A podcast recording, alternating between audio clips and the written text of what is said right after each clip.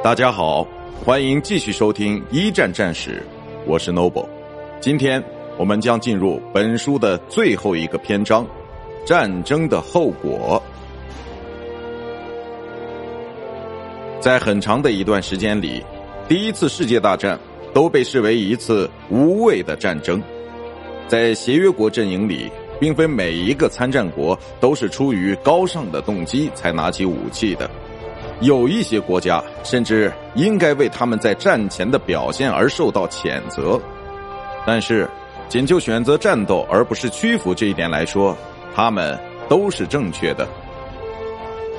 人们对第一次世界大战存在的普遍误读，在一定程度上是因为后来爆发的第二次世界大战以清晰的对错关系掩盖了这一次战争的光芒，但是。使得第二次世界大战成为一次正义之战的因素有很多，已在一九一四到一九一八年显现出来。反对专权的需要、赤裸裸的军事侵略、针对平民的暴行、不人道的武器和种族屠杀等等，都已经在第一次世界大战里出现过了。所以。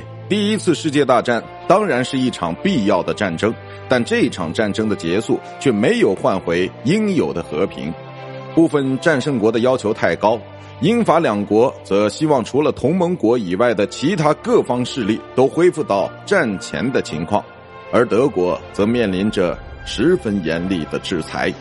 最终的和平协约里充满了私利的气息，这也是。导致二十年后世界重新卷入战火的原因之一。